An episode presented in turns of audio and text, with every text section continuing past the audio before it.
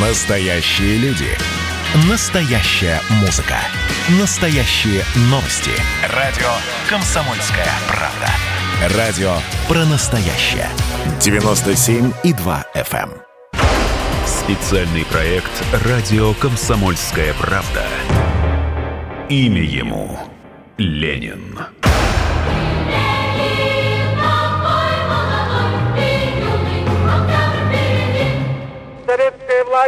Каковы бы ни были преследования сторонников коммунизма в разных странах, советская власть неминуема, неизбежно и в недалеком будущем победит во всем мире.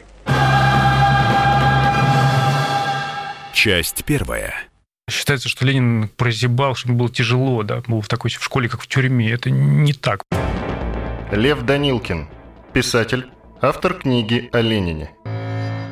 Многие одноклассники оставили мемуары, да, и даже те, кто пострадали от советской власти, и кто были его прямыми политическими конкурентами, все они говорят, что он действительно был исключительным существом уже в школе. По-видимому, он опережал в развитии. Но есть так, это не, не- совершенно не означает, что ему было уготовано какое-то да, политическое там, будущее, что он был благословлен каким-то даром. Да. Но он был действительно первый ученик, и заработать в классической гимназии в Российской империи золотую медаль было не так-то просто. Постоянно шел отсев. То есть тех, кто поступил с ним в первый класс, дошло человек 8 там из, не знаю, 35. То есть он был, э, ну, как бы конкурентоспособен вполне. И еще важный момент, он учился в классической гимназии, где э, древних языков было там больше даже, чем русского и математики. По 7, по 8 занятий греческого и латыни. Любил латынь. В 18 году всех латинистов вся эта программа была прикрыта, в общем, свернута. И латинистов отправили заниматься просвещением людей, да, учить русскому языку. К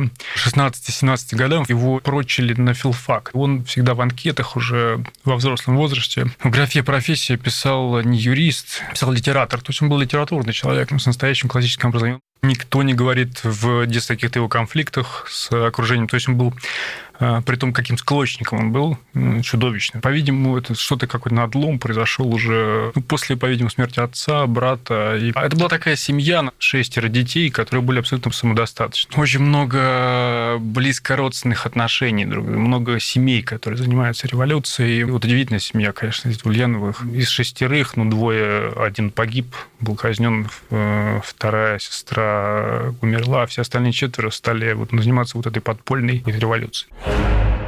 Ленин был действительно очень широко образованным человеком, он знал много языков. Он непрерывно учился, он непрерывно читал. Михаил Делягин, экономист.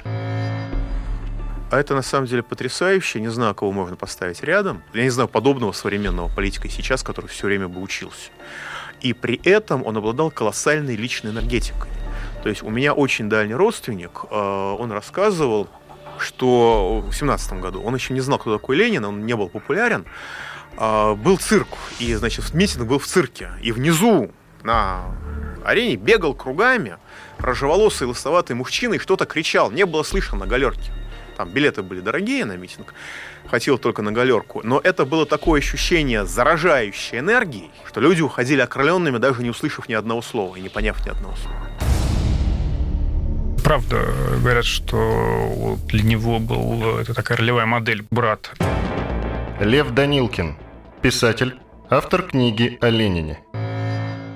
Я думаю, еще важ, важный момент э, то, что неожиданно. То есть он не, не то, что там брат сообщал ему о том, что состоит в каких-то подпольных там, обществах. Нет. В отличие от Владимира Ильича, который у многих вызывал какое-то колоссальное омерзение. Ну, просто вот были, были какие-то люди, которые просто не, не переносили его на дух. Он был неприятен. А брат умел, он был всеобщим любимцем, да, он сумел внушать себе какую-то какую невероятную такую вот... Ну, как вот Лора Палмер была вот в Твин Пиксе. Вот это, это существо, которое любил весь город, все абсолютно в разных социальных сферах. Вот так и старший брат. Когда Владимир Ильич появился в, в Петербурге, уже в тех местах, где знали его старшего брата, его многие сравнивали не, не, не в пользу э, Владимира Ильича. Если бы Ленин сегодня приехал в Россию, смог бы он закрепиться во власти, понравиться современному электорату? Дмитрий Пучков, Гоблин, писатель, переводчик. Я что-то не припомню, чтобы большевики пытались кому-то понравиться. Большевики все время обращались к интеллекту, что сделать надо вот так, потому что задач понравиться перед собой никто не ставил. И нынешнее положение дел, когда политик пытается понравиться, это обман. Товарищ Ленин никому понравиться не пытался и сейчас бы не пытался понравиться. Он не был обаятельным человеком, он не был приятным, но за ним шли. Николай Сванидзе, историк, журналист. Ленин был очень убедительным человеком. Когда он приехал в Россию, большевики считали, что нужно продолжать войну. Они не выступали против временного правительства. Ну как прекращать? В Родина воюет. Ну мы же воюем с немцами. Как прекращать войну? Нельзя прекращать войну. И Ленин, он умел убеждать всех. Он плевал на чужое мнение. Это, кстати, его величие, на самом деле. Это я говорю не в минус, в плюс крупный человек, масштабный человек, в этом смысле великий человек. Он умел убеждать потрясающе, он произвел сильнейшее впечатление, он, у него была харизма. Вот говорили, что Мартова любят, Плеханова уважают, а за Лениным идут. Потому что у него была харизма вождя, негативная. Он не был обаятельным человеком, он не был приятным но за ним шли. Он умел убеждать, развернуть кого угодно. И Троцкий пишет в воспоминаниях, что мы попали просто под влияние Ленина, говорит, что никто даже с ним не, не готов был спорить, потому что не готов был подставлять себя под удары этого неистового вождя. Он был неистовый. Он убедил всех, надо превращать империалистическую войну в гражданскую. Надо, надо воевать против временного правительства. Потом он точно так же убедился в необходимости Брестского мира. Отдать немцам, уже придя к власти, отдать немцам полстраны, Украину – как его все клеймили. Это измена Родине. Нет, говорил Ленин. Мы потом все получим обратно. А сейчас нам нужно, чтобы с немцами был мир. Отдадим. И он всех убедил, бросив на стол все аргументы, включая угрозу уйти из ЦК. Он умел великолепно убеждать, потрясающе совершенно. Надо сказать, что при всех тех разнообразных э, событиях, которые происходили в ленинскую эпоху, а многие вещи, конечно, до сих пор вызывают вопросы. Олег Шишкин, историк, писатель. Прежде всего, конечно, Брестский мир. Ну, как может быть актуальна сегодня идея Брестского мира? Это что? Значит, э, полная капитуляция России перед Западом, раздача земель России каким-то там невероятно добрым людям и дядям. Ну, наверное, этого быть просто не может. Мы не задумываемся о границах государств, и мы не боимся, что государство наше будет раздроблено, потому что для нас важны не границы, а важны, э, что вот в этом государстве, в соседних государствах будут у власти находиться, значит, пролетарии, что это будет все время борьба, значит, пролетариев против, э, собственно, угнетателей. В этом э, был корень вообще всех его идей, бесконечно классовая борьба, которая приводит к появлению вот такого, э, как, как он говорил, бесклассового общества. Россия была невероятно слаба. Она никак не могла а, победить немцев. Владимир Познер, журналист. Он считал эту войну империалистической войной, которая России совершенно не нужна что Россия ничего не получит хорошего от этой войны, что кроме потери людей она ничего не получает. Подавляющее большинство солдат не хотели больше воевать. Призыв закончить войну – это еще и был политический призыв, получить поддержку а, солдат, матросов, которым вот так вот это надоело, и чтобы они поддержали большевиков. Это, конечно, был политический ход. Я думаю, что с его точки зрения, учитывая то время, конечно, это было правильно. Ну, а предположим, не вышли бы из войны, и что было бы? Мы же не могли ее выиграть. С точки зрения Ленина это был абсолютно правильный ход. Ну, и это подтверждено было. Действительно, большевики за этот счет получили колоссальную поддержку а, людей, имевших на руках винтовки. Ленин уже, понимаете, не был таким вот зацикленным именно на насильственное свержение власти. Николай Платошкин, историк, дипломат, политик, лидер движения «За новый социализм». Когда он приехал, он первый-то что сказал? Курс на мирное развитие революции, на власть советом. То есть большевики получают путем выборов большинство в советах и берут власть. Они так и сделали, собственно говоря, в 17 году, в октябре. За Ленина за это ругают, что там надо взять там винтовки, там еще что-то такое и так далее. Он говорил, что это путчизм, ну или как тогда это называлось бланкизм, ну в честь э, французского революционера Бланки, который считал, что вот любую революцию можно сделать путем переворота. Ленин был решительно против этого. И человек написал 55 томов. И еще до ухода в эмиграцию ему и Российское императорское экономическое общество премию присудило. Человек, которому было там э, чуть меньше 30 лет, заработал развитие капитализма в России. И э, кличка «Старик», оперативный псевдоним Ленина, она появилась-то в 25 лет. Потому что Ленин отличался умом. Когда люди смотрели, ну, думаю, ну, еще мужик, блин, не по годам, умный. Отсюда старик. Вот и все. Поэтому Ленин предпочел бы мирное развитие революции. Он всегда говорил так. Степень насилия в любой революции определяется только одним фактором. Степенью сопротивления господствующих власть. Ну, не сопротивляются, не надо. Ведь Ленин выступил за НЭП, за новые рыночные рычаги, за возврат фабрик бывшим хозяевам в роли директоров там и прочее. Это все Ленин. Продолжение через несколько минут. Специальный проект «Радио Комсомольская правда». Имя ему Ленин.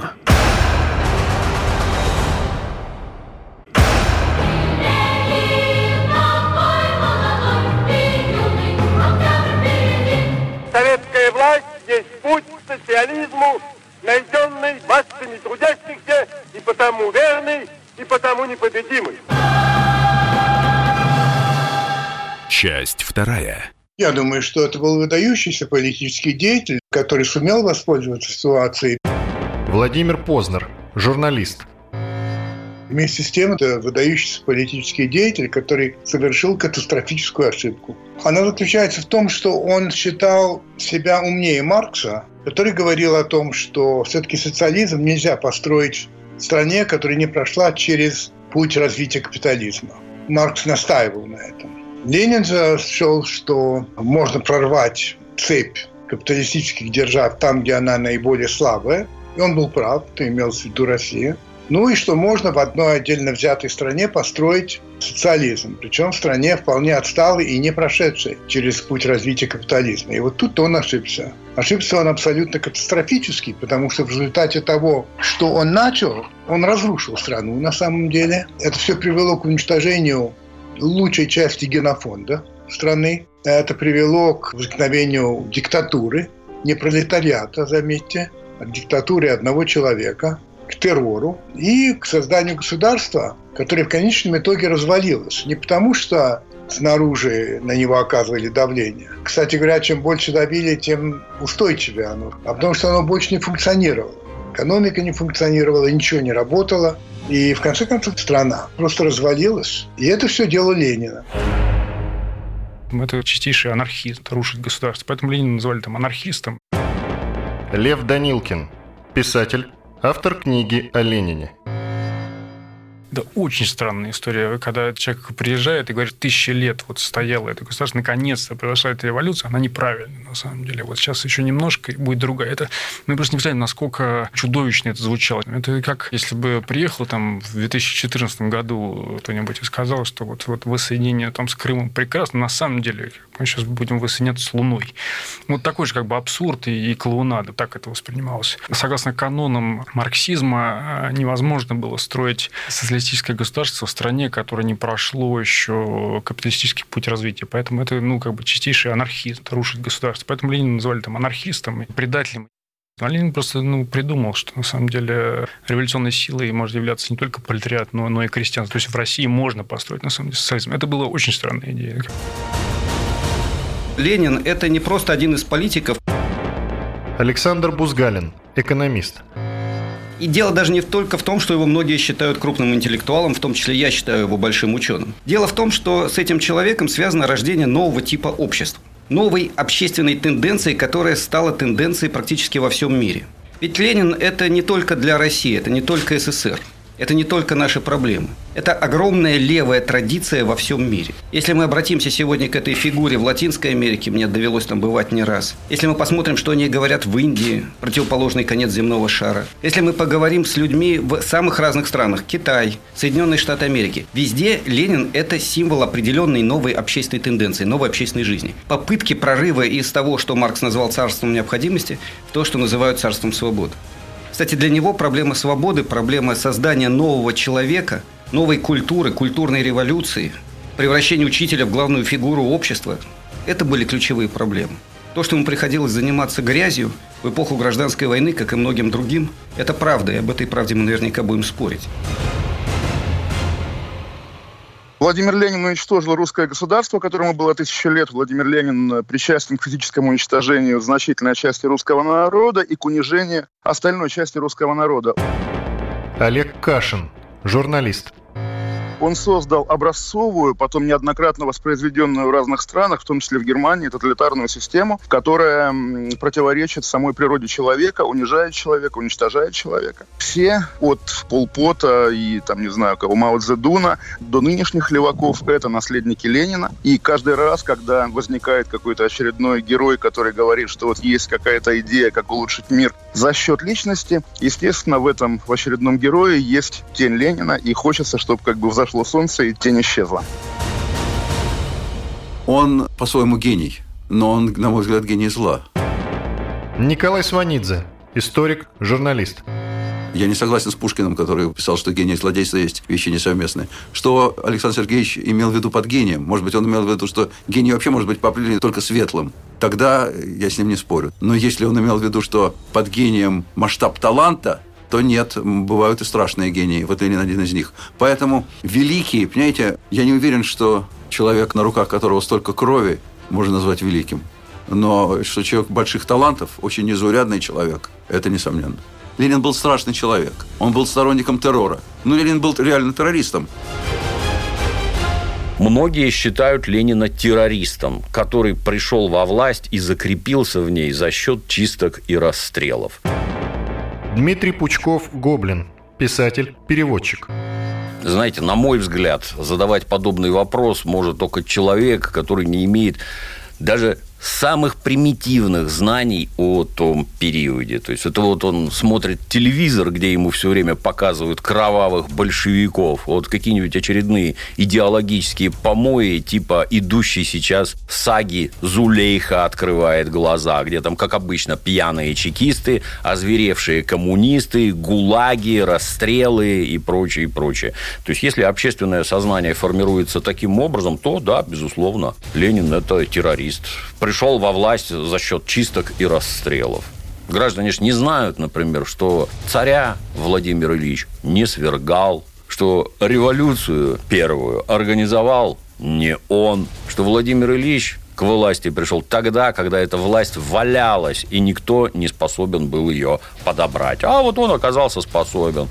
Это он построил нашу страну. Это он обеспечил все, что мы сейчас имеем. Ну а рассказывать о том, что он пришел во власть и закрепился в ней за счет чисток и расстрелов, могут только специально проплаченные пропагандисты, чем они, собственно, и занимаются. Ну, конечно, я выделяю прежде всего интуицию, которая в нем проявилась в важные моменты, прежде всего захвата власти. Олег Шишкин, историк, писатель потому что дальше он уже пришел с группой товарищей, эти товарищи его поддерживали, а в момент захвата власти он был практически один. Весной 17 года он приезжает в Петроград, и надо сказать, что по воспоминаниям Ленин ведь еще в вагоне, в том самом вагоне, который ехал в сторону Петрограда, тогда, когда он возвращался из эмиграции, ощущал, что их сейчас могут вообще-то схватить, арестовать. Ведь сам бы он если бы он был одним из членов Временного правительства, так бы он и поступил. Он бы, конечно, схватил бы того Ленина, который ехал в этом вагоне, возвращался, извините, из Германии, ну, практически, ну, по крайней мере, через нее. Это для него было, конечно, большим и серьезным маркером на дееспособность Временного правительства. Ах, раз они меня не арестовали, значит, это слабое правительство, значит, с ним надо будет постепенно расправиться. Вот это был важный момент его политической карьеры. Поэтому я считаю, что да, авантюризм, чувство момента политического, без которого никуда не деться, и потом желание использовать любые средства в политической борьбе. В этом смысле он не гнушался ничем, ну, даже помощью, получается, врагов тогдашней России, кайзеровской Германии. Но в политике, возможно, это не всегда является важным качеством, поэтому главная его задача была захватить власть, он ее захватил, и, в общем, он выполнил ту программу, которую рассчитывал когда-то в своих мечтах осуществить. Ленин пришел к власти в России абсолютно мирным демократическим путем. Николай Платошкин, историк, дипломат, политик, лидер движения «За новый социализм». То есть до Ленина в России, как вы знаете, когда он приехал вообще в Россию, существовало двоевластие. Да, временное правительство и Совет Петроградский, который был подотчетен временному правительству. Я вот это вот хочу подчеркнуть. Потом в июне 17-го прошел первый съезд Советов. Вот это тот съезд, когда над Лениным смеялись. Июнь 17-го, помните, он там сказал, когда спросили, да неужели вот сейчас какая-то партия есть, которая возьмет ответственность за это весь маразм, что у нас происходит. Ленин поднял руку говорит, есть такая партия. Дальше, значит, протокол пишет, смех в зале. Это июнь 17-го. В октябре 17-го должен был пройти второй съезд Советов, который не Ленин созывал, а предыдущее руководство Советов отнюдь не большевистское созвали. На этом съезде решили власть у Временного правительства взять и образовать собственное советское правительство, которое Ленина возглавил. А потом пошло то, что везде называют триумфальным шествием советской власти. То есть советы, которые до Ленина существовали. Они просто принимали резолюцию там, о том, что мы подчиняемся советскому правительству в Петрограде. Вот и все. А что вы здесь видите? Какой, собственно, террор? Я что-то не могу понять. Теперь, что касается террора. Вот спросите кого-нибудь, а сколько вообще людей погибло от красного террора и вообще как он начался? Начался он после покушения на Ленина 30 августа 2018 года, когда Ленин без охраны пришел выступать, глава правительства, на завод Михельсона пешочком из Кремля. И так как у него не было охраны, к нему женщина подошла, полслепая СРК Каплан, разрядила в него браунинг в голову. Женщину задержали рабочие, между прочим, потому что больше, собственно, некому было задерживать. Эти же рабочие, значит, доставили Ленина в больницу.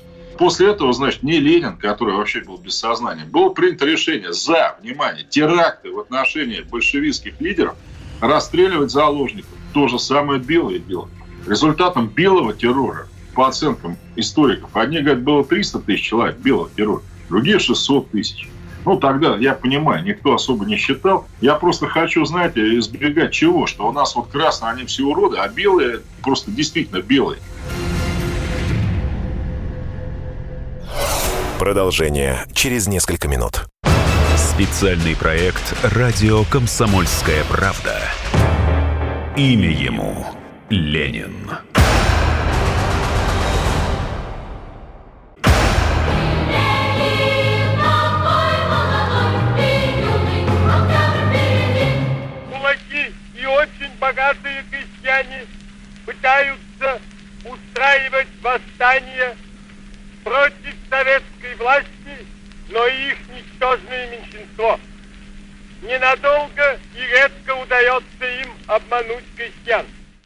Часть третья. Я считаю Ленина человеком выдающимся. Борис Немцов, политик. Из интервью «Комсомольской правде» 10 лет назад. Ленин выдающийся злодей. Я считаю, что вот естественный ход истории, который давал бы возможность нашей стране стать великой и стать, наверное, самой могущественной стране, был прерван большевиками во главе с Лениным. И история нашей страны покатилась по вот трагическому сценарию, а жертвами стали десятки миллионов людей. Причем, сколько бы нам не рассказывали, что была гражданская война, было тяжелое время, и поэтому надо было организовывать красный террор, только злодеи могли отдавать приказы расстреливать, а Ленин отдавал такие приказы. Только злодеи против собственного народа применяли химическое оружие, а под руководством Ленина был подавлен знаменитый Антоновский мятеж, это восстание крестьян тамбовских. Причем впервые в истории человечества против собственных крестьян Тухачевский использовал химическое оружие, химический газ. И десятки тысяч крестьян погибли. Я напомню, что приказ уничтожить многие десятки тысяч, немедленно сотни тысяч, чуть позднее, стариков и детей, женщин, самых разных людей отдал очень демократичный президент Соединенных Штатов Америки, бросив ядерную бомбу на Хиросиму и Нагасаки. Александр Бузгалин, экономист. Что действительно произошло в 17 году? Во-первых, Россия начала революцию, демократическую буржуазную революцию в 17 году после трех лет чудовищной бойни, учиненной либеральными правительствами и благородным, и я не знаю, как вы о нем думаете, Николаем II, который устроил драку со своим ближайшим родственником, ну, одним из ближайших родственников. 10 миллионов убитых. Это, естественно, очень гуманно. Это же цивилизованная война. Это же война цивилизованных стран. Мировые войны – это вообще нормальная штука для либеральной системы. Тут никаких проблем нет. Это раз. Два. В стране, на самом деле, продразверстка и продотряды начались во времена Временного правительства. Это не Ленин придумал. Три. Что касается отношения к интеллигенции, я приведу очень любопытную цитату из сборника «Смена вех». Прага, 1921 год, страница 118. Бобрищев, Пушкин. Трудно заподозрить симпатиях к коммунизму. Текст. Вся доза свободы, которая была первоначально предоставлена интеллигенции, все время была использована ею для того, что юридически называется стремлением к низвержению существующего государственного строя, ну то есть советской власти. Какое правительство потерпело бы это? А советское правительство терпело долг.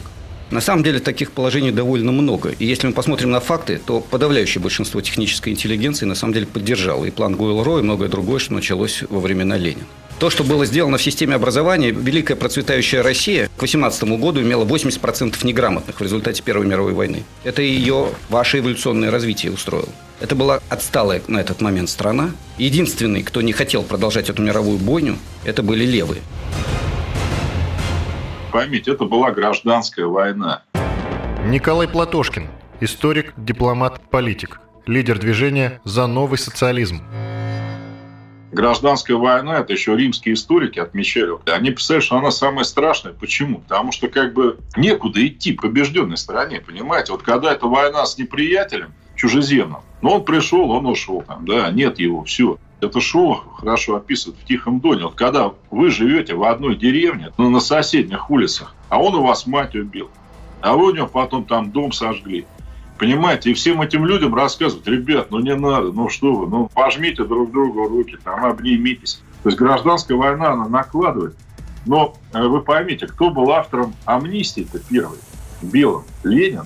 Понимаете, человек, в которого вообще стреляли, у которого пуля сидела в голове. Ну, которая, собственно, и привела к тому, что он умер всего там 53 года. Но он же амнистировал всех. Опять это все описано многократно. И первый, кто приехал, это был граф Толстой Алексей, который писал «Хождение по мукам». Абсолютно объективная вещь, где белые и красные показаны с разных сторон. Возьмите «Тихий дон», 20-е годы. То же самое. Там, знаете, вот нет таких вот, вот это вот абсолютно хороший, это абсолютно плохой. Вот такой был Ленин. В ситуации, когда стоит вопрос «кто кого», Михаил Делягин, экономист. В ситуации, когда мы читали все эти телеграммы, часть из них подделана, но некоторые телеграммы, призывающие к беспощадным расправам над врагом, в том числе потенциальным, а не явным врагом, но в ситуации, когда власть держится на даже не на штыках, а, извиняюсь за мой французский, на соплях, в любой момент все может рухнуть, когда отсутствует понимание того, что вообще где происходит, когда власть находится в руках вчерашних школьных учителей, которые не знают и не имеют ничего от слова совсем, и при этом социальная и психологическая катастрофа, в этих условиях я не уверен, что я не был бы более жестоким, и любой человек не был бы более жестоким, чем Ленин. Ленин в аду это мне, у меня никаких сомнений. Владимир Познер, журналист. Знаете, как-то меня спросили, когда я выступал, если бы я мог взять интервью у любой тройки, которая находится в аду, то я, как, хотя, конечно, атеист, но тем не менее, вот, чтобы я сыграл в эту игру, кого бы я взял? Я сказал, что я бы не стал брать у настоящего злодея. Ну, например, у Сталина или у Гитлера. Это неинтересно. Злодей, он и есть злодей.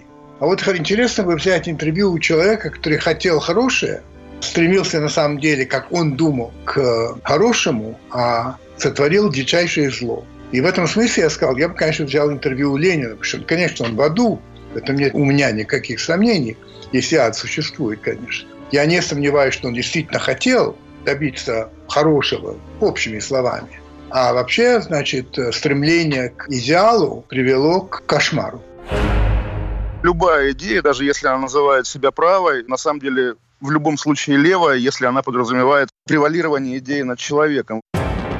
Олег Кашин, журналист.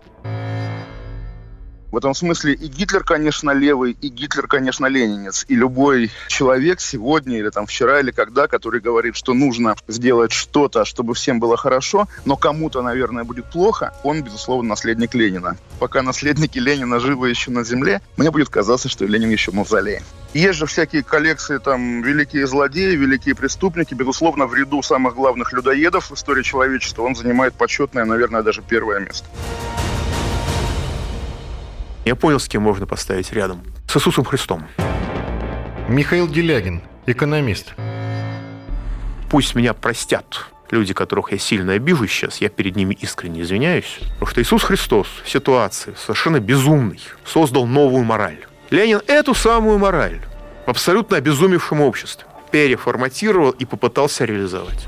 Да, и в храмах погром учинял, как, между прочим, Иисус Христос тоже учинил погром в храме, когда он там меня оттуда выкидывал. Много-много-много другое. По-нашему, Иисус бы сидел по 282 статье и по многим другим статьям с нашим уголовным кодексом. Но это из этого ряда. И не случайно Блок во главе матросов, которые, в общем-то, были очень близки к бандитам по своему поведению, поставил именно Иисуса Христа. Это не было желание выслужиться перед новой властью, это не было шизофрении интеллигенции. Он почувствовал именно это, он почувствовал религиозный характер русской революции. Ленину этот религиозный характер был чужд, он был рационалистом. Но именно рациональный его характер позволил ему эту революцию возглавить. Многие вспоминают отношение Ленина к церкви, ее разграбление и уничтожение священников. Дмитрий Пучков Гоблин, писатель, переводчик. Ну, постольку, поскольку представители церкви яро выступали против новой власти, то совершенно неудивительно, что с ними подобное происходило. Попробуйте сейчас выступить против конституционного строя. Будет очень интересно посмотреть, что же с вами произойдет. Вот недавно была такая замечательная организация «Сеть», за которую в который раз так яростно вступалась наша самопровозглашенная интеллигенция. Ну вот, посмотрите, что это такое и как обязано действовать государство в отношении людей, которые норовят это самое государство уничтожить, развязать гражданскую войну. Ну и еще немного, так сказать, вдогонку про чистки и террор. Например, своих врагов, подонков, типа генерала Краснова, большевики отпускали под честное слово, что они никогда не будут заниматься военными действиями против новой власти. Подонки давали честное слово, после этого бежали на Дон, и там оттуда развязали гражданскую войну, в которой, говорят, по самым скромным оценкам, погибло до 10 миллионов наших соотечественников. Видимо, этим людям мы должны быть благодарны вот за 10 миллионов убитых, а вовсе не Владимиру Ильичу Ленину который этих подонков как раз наоборот пытался угомонить. И угомонил, слава богу стране с религиозным сознанием Ленина назвали бы святым. Николай Платошкин, историк, дипломат, политик, лидер движения «За новый социализм».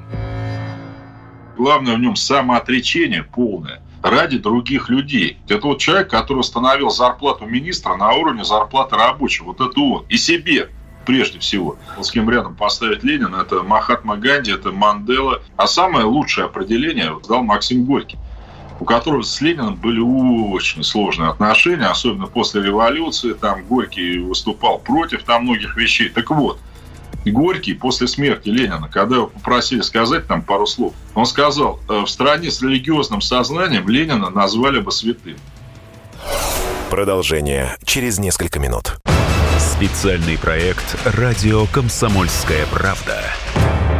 Имя ему Ленин.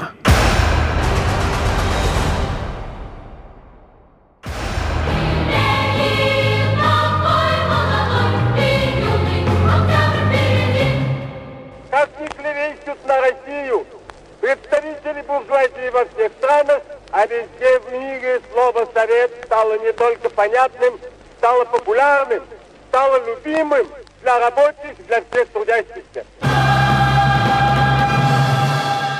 Часть четвертая. Ну, Ленин был реально террористом. Достаточно почитать его записи, его бумаги.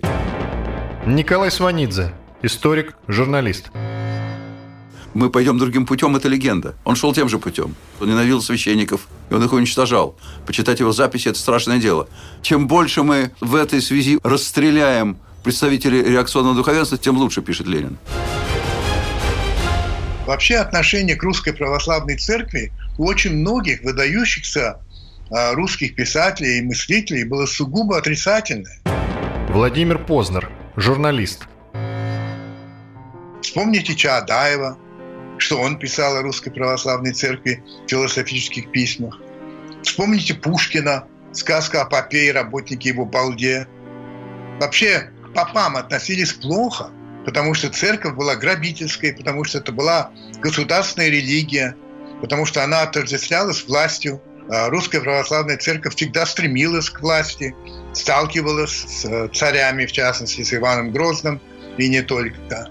Да, конечно, Ленин был атеистом, надо полагать, что он Бога не верил, но в данном случае борьба-то была не с религией как таковой, а именно с русской православной церковью, как с организацией.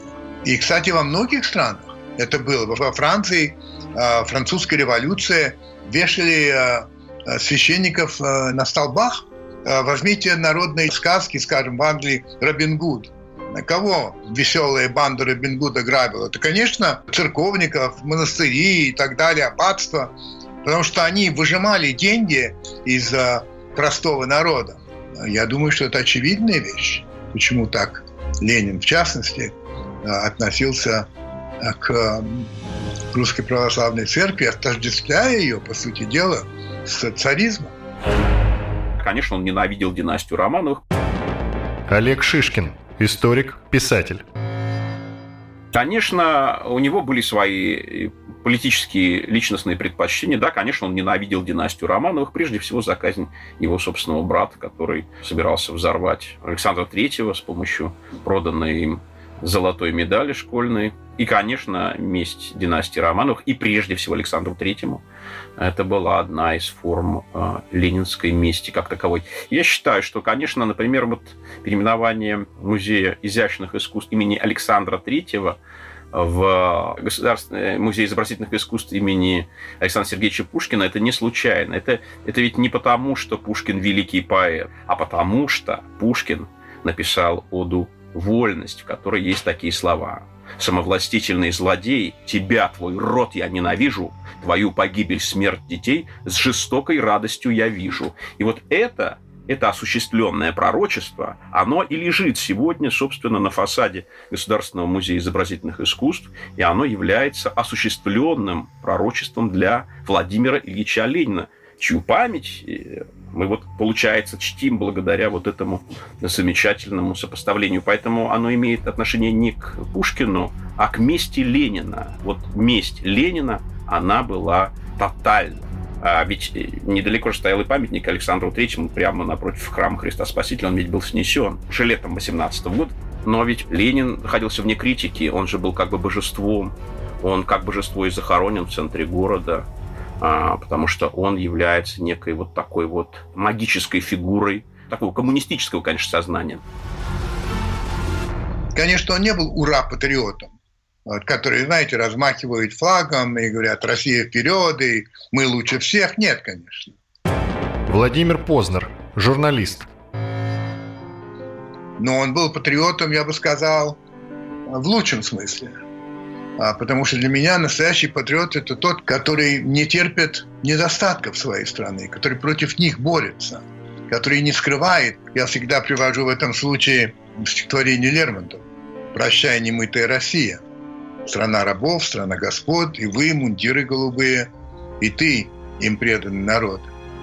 Лермонтов, безусловно, любил Россию, но с горечью, с болью говорит о том, что он ненавидит в этой самой России. И, конечно, я уверен, что у Ленина было примерно такое отношение. Но я называю это, конечно же, патриотизмом в высшем смысле э, этого слова. Мне не кажется, что Ленин стремился к власти. Ленин был одержим идеей. Вот Сталин был одержим властью, а Ленин нет. И он, а, несомненно, хотел победы социализма в России. Он он верил в это, он мечтал об этом. И когда ты читаешь письма Ленина и разные там его статьи, которые потом не были опубликованы, потому что в этих письмах а, есть а, подтверждение того, что он стал понимать, что он ошибся, что в стране такой отсталой и в основном крестьянской, какой была Россия тогда, построение социализма невозможно. Но а, когда он это стал понимать, уже было поздно. Управлять течение мысли – это правильно. Важно только, чтобы эта мысль привела к нужному результату, а не как у Владимира Ильича. В конечном итоге эта мысль привела к развалу Советского Союза. Вот к чему. Там много было мыслей таких, автономизации там, и так далее. заложили атомную бомбу под здание, которое называется Россией. Она и рванула потом. И мировая революция нам не нужна была. Я не вижу в сегодняшнем дне других, честно говоря, идей. Николай Платошкин, историк, дипломат, политик, лидер движения «За новый социализм». Вот э, вы против декретного отпуска. Почему он декретный называется? Декрет Ленина, декабрь 17 года. Вы что, против? Вы против 8-часового рабочего дня? Нет. Вы против вообще пенсии по старости, которые до Ленина вообще никто не платил? Ну, в принципе, вот вы что не скопили, это ваша проблема. Вы против бесплатного школьного образования? Нет. Это все Ленин. Он как раз диктатором-то и не был, он не стремился к этому. Владимир Познер, журналист. У него не было такой ситуации, что он убирал тех людей, которые были с ним не согласны, что он их убивал, расстреливал. Я имею в виду а, не представителей там, белой армии или что, а то вот э, люди, которые спорили с ним, хотя э, стремились, в общем, к тому же, что и он. Окружал себя людьми, которые могли ему возражать. То, что он писал и то, что он говорил, это не слова диктатора. А если бы он жил дольше, я не могу сказать, как бы он развился, во что бы это превратилось. И вообще диктат одного человека а, в Советском Союзе возник не сразу. И после смерти э, Ленина в 1924 году все-таки еще были самые разные люди, которые оказывали влияние. Ведь Сталин к власти подбирался постепенно. И постепенно становился диктатором. Я думаю, что где-то к середине 30-х он таковым стал. Ленин все-таки нет, не диктатор. Актуален ли Ленин сегодня? Дмитрий Пучков Гоблин, писатель, переводчик. В моем понимании 20 век показал, что у человечества есть ровно два пути развития. Это коммунизм и фашизм. Коммунизм – это то, что мы пытались построить у нас в Советском Союзе, да и в других местах глобуса получалось. А фашизм – это то, что капитализм вырабатывает для решения своих капиталистических проблем. Ничего другого человечество не нащупало. Нет никаких там третьих путей, нет никаких особых путей все примитивно и просто. Вот здесь вот коммунизм, а это всеобщее равенство и справедливость. А вот здесь вот фашизм. Что это такое жителям России, наверное, рассказывать не надо. Поэтому вопрос, актуален ли Ленин сегодня, по меньшей мере странный.